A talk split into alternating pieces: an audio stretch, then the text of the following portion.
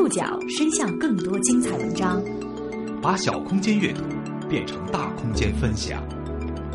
报刊选读，报刊选，把小空间阅读变成大空间分享。欢迎各位收听今天的报刊选读，我是宋宇。今天为大家选读的文章综合了《东方早报》以及界面新闻的内容，和大家一起来关注双十一小传。知道双十一光棍节吗？不知道。呃，那你脱光了没有？我还没有啊。又是一年双十一，这个由单身一族自我调侃生造的光棍节，如今已经演变成全球剁手党的血拼狂欢。一百亿，一百亿，只用了十二分二十八秒。一分钟破十亿，五分钟破五十亿，十二分钟破一百亿元。当消费数字一再被刷新。双十一已然成功收编了光棍节，商业行为就这样战胜了文化模式。这个原本普通的日子是怎么变身为一项都市新节俗的？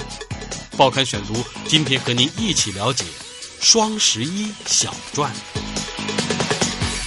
七年前的十一月十一号，还只是四个孤独的光棍儿，现在却已经进化成为零售业嗨翻天的集体派对了。天猫双十一全球购物狂欢节来啦！昨儿个你看在水立方举行的那场购物晚会了吗？你抢消费券和红包了吗？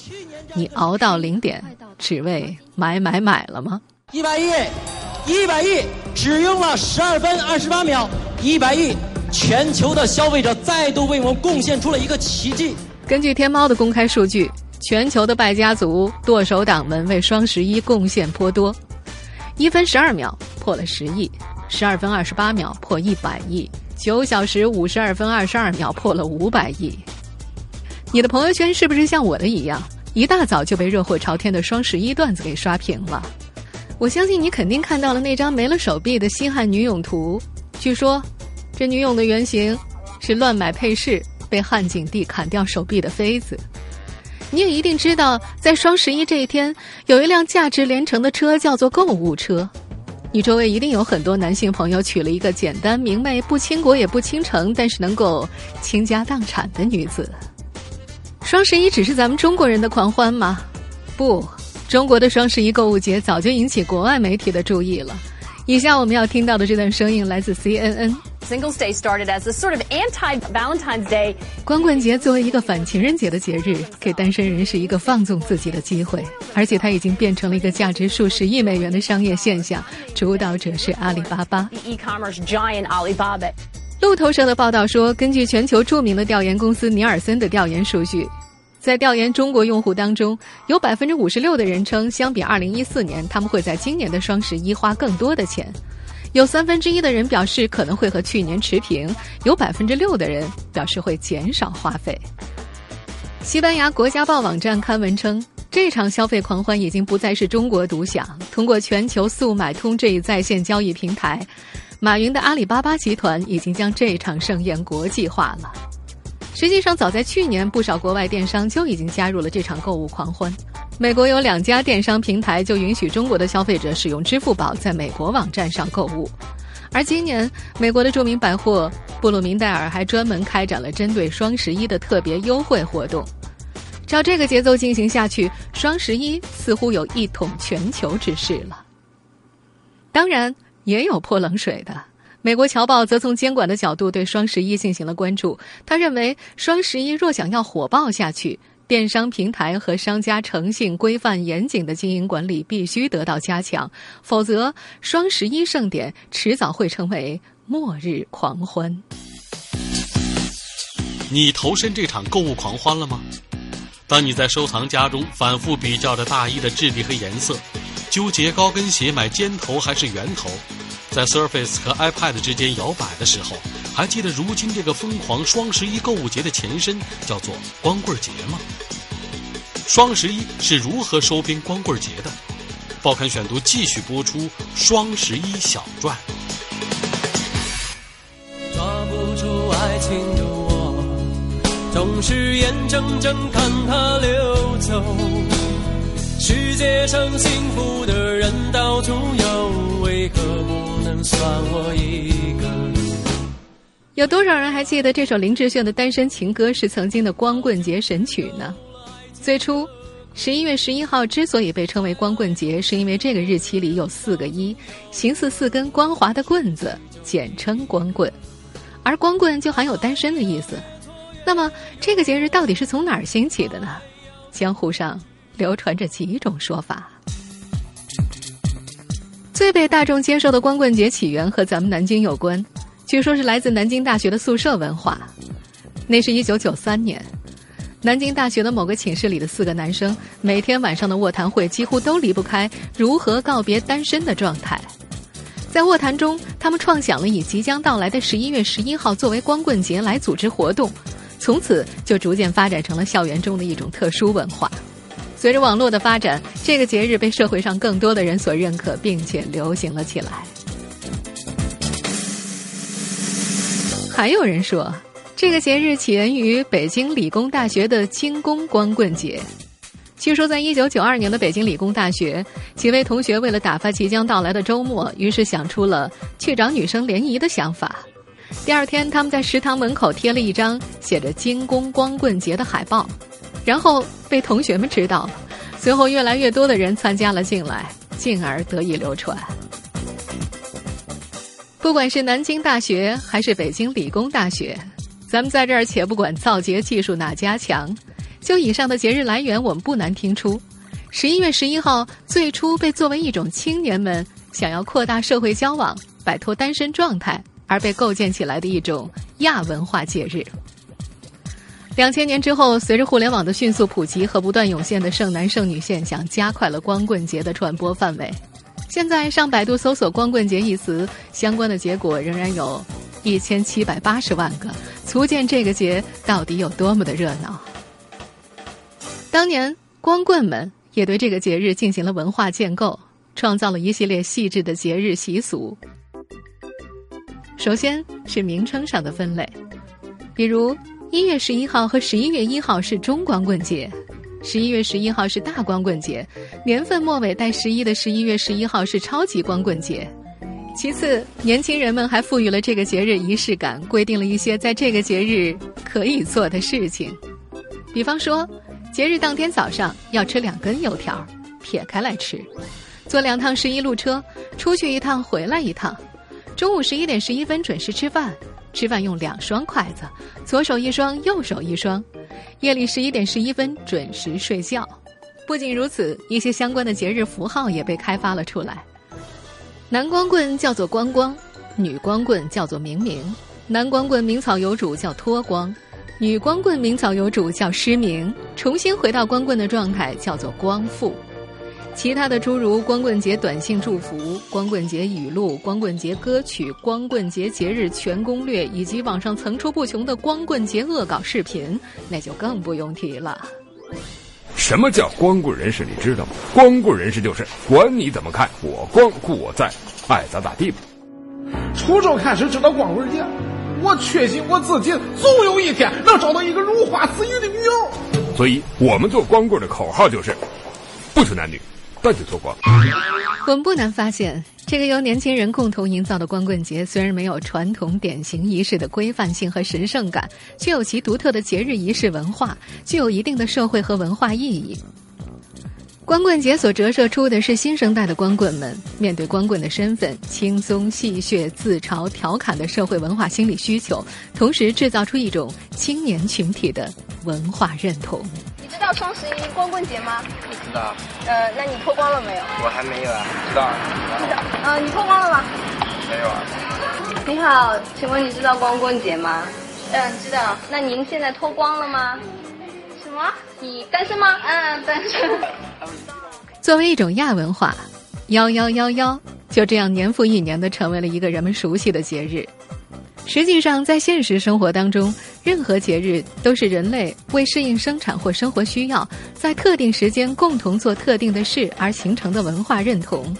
而亚文化则是青年人通过风格化的另类的符号对主导文化进行挑战，从而建立认同的附属性文化方式。光棍节一方面是光棍们自嘲、表达脱单的渴望心情，这保持了对社会主流文化的身份认同。另一方面，也是青年们试图创造和表达不同于“男大当婚，女大当嫁”这一主流婚姻文化的差异性。当今男女人口比例失调，工作压力大，交友空间有限，房车婚恋观盛行，女性择偶要求提高。在这一系列问题背景之下，光棍节也是青年群体单身自豪感的一种体现。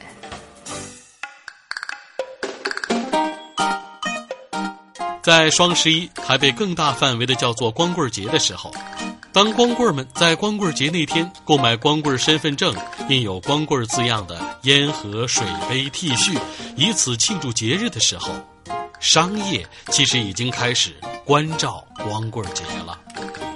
报刊选读继续播出双十一小传。一般来说，每逢佳节。都会产生大规模的集中式消费，这个传统在我国由来已久。在南北朝宗陵所著的《荆楚岁时记》当中，就有对这种集中式消费的明确记载。这本记录中国古代楚地汉民族节令风物故事的笔记，详细的告诉后人，我国传统节日中要履行的节俗事项，都要在经济行为中才能完成。比方说。中秋节要买月饼，端午节要买粽子，这是习俗的惯性对社会经济的软控制。民俗学专家田绕元教授就认为，节日经济是中国国民经济中很重要的组成部分，而且节俗消费是自发的，无需再去引导的，因为这是民众的习俗情感所产生的认同消费。作为电子商务巨头的阿里巴巴，最早嗅到了光棍节的商机。在商业发展中，市场永远追求新奇，因此，当亚文化群体产生出新的对抗性意义的方式，这些风格很快就会被流行市场收集，这也是常理。那是二零零九年的十一月十一号，那时的双十一只是淘宝一家的主战场，那时的购物节还只是少数败家女人买买买的主场。在那天，只有二十七个品牌参与促销，销售额。五千两百万元，这个数字和今天分分钟上亿元的天文数字比起来，似乎不值得一提。但是它却为整个网络的购物狂欢点下了 play 键。在阿里巴巴的强势导向之下，其他的电商也不甘示弱，纷纷紧随。这股买买买的狂欢浪潮，甚至席卷到了线下的实体店。为什么这股浪潮会如此凶猛？首先就时间节点来说，刚刚好。十一月份前有国庆假，后有圣诞节，唯独中间这个月明明是秋冬换季的商业好时机，却苦于没有特殊的节日。于是十一月十一号这样的非假日式的新节真是天赐良机。更何况光棍节是个天生的好名字，一个清明愉悦戏剧性的节日，极大的激发了年轻人对自身所处社会环境的反射和认知。如果能够加以引导。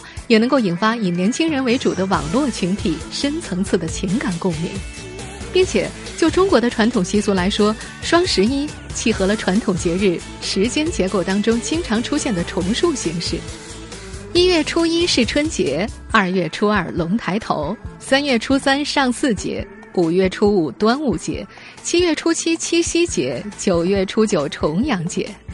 这样的重述形式很容易在中国人的心中形成群体认同感，这也加速了双十一在青年人之外更大的群体当中的接受以及扩散的速度。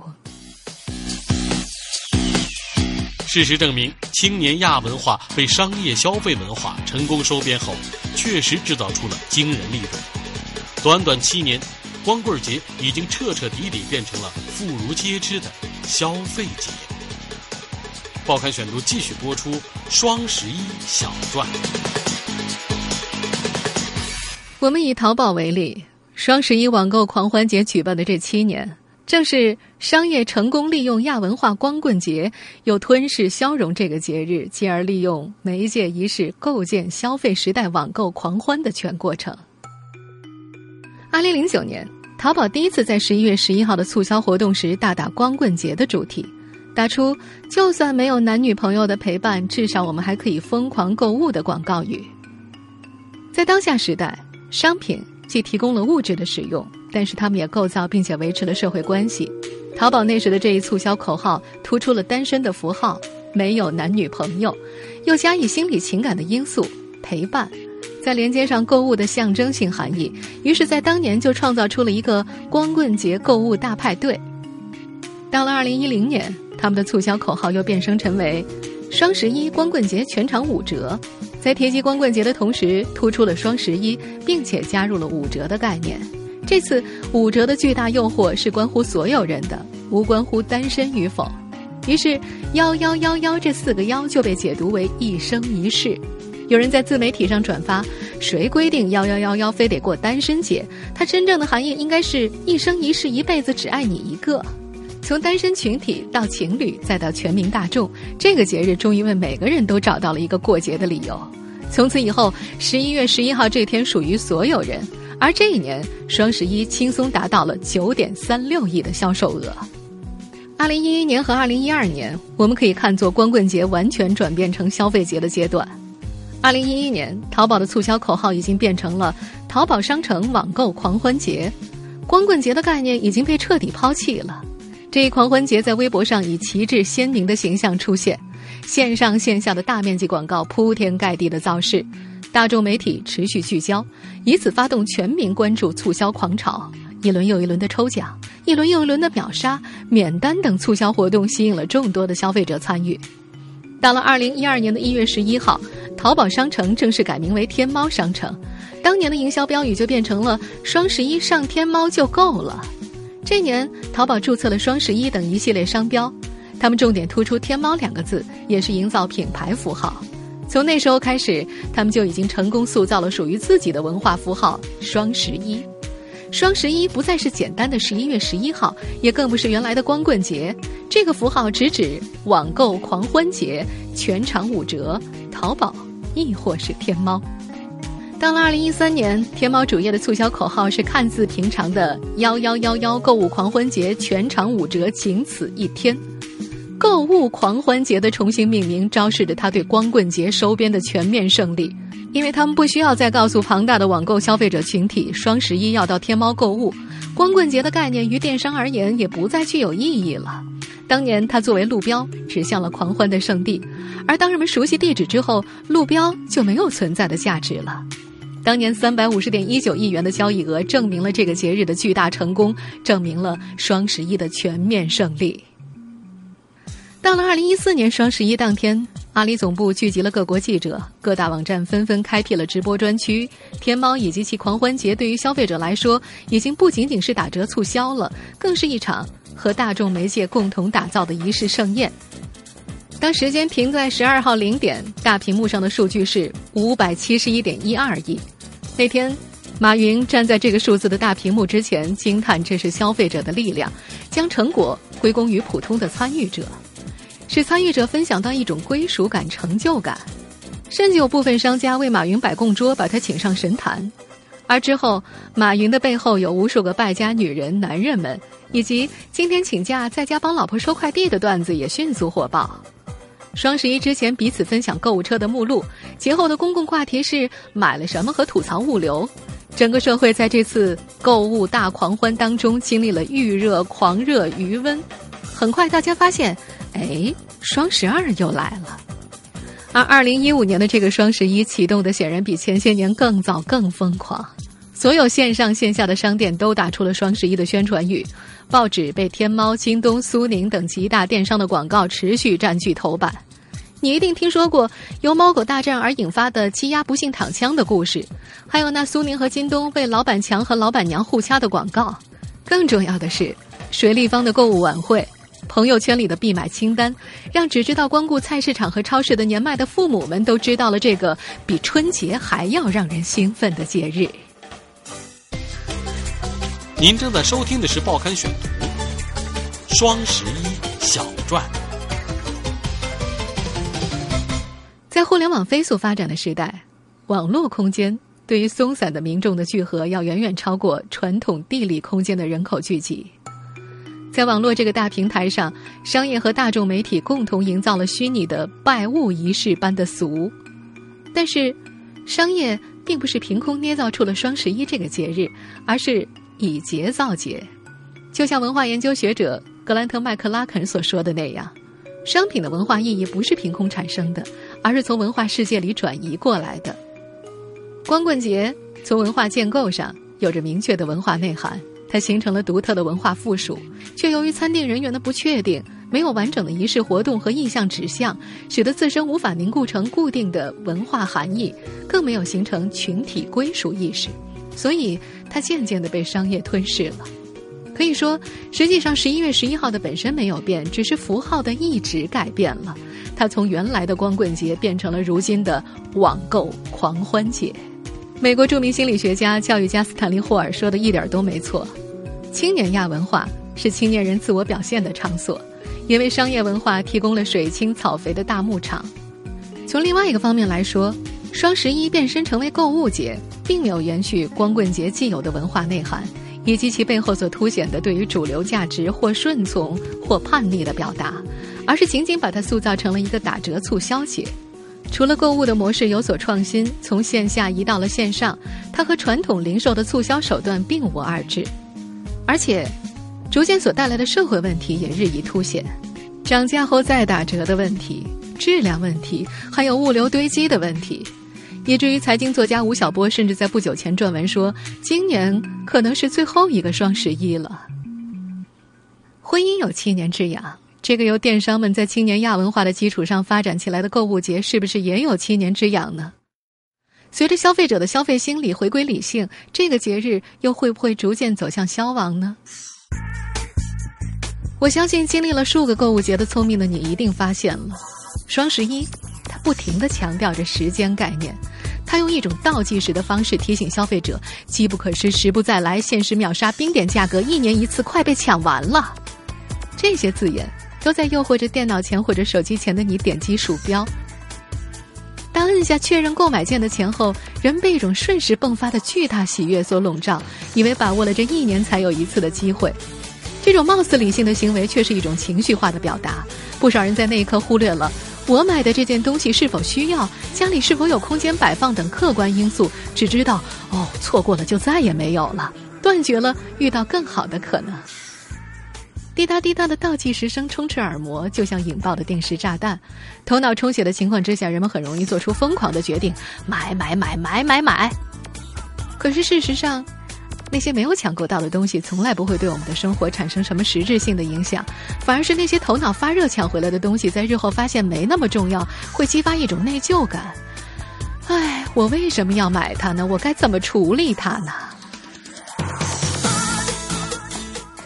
节目的最后，我要和你分享一个今儿在朋友圈里看到的关于剁手党的最悲惨的段子。有一个女人囤了足够两年用的卫生巾，但是不幸的是，她很快发现自己怀孕了。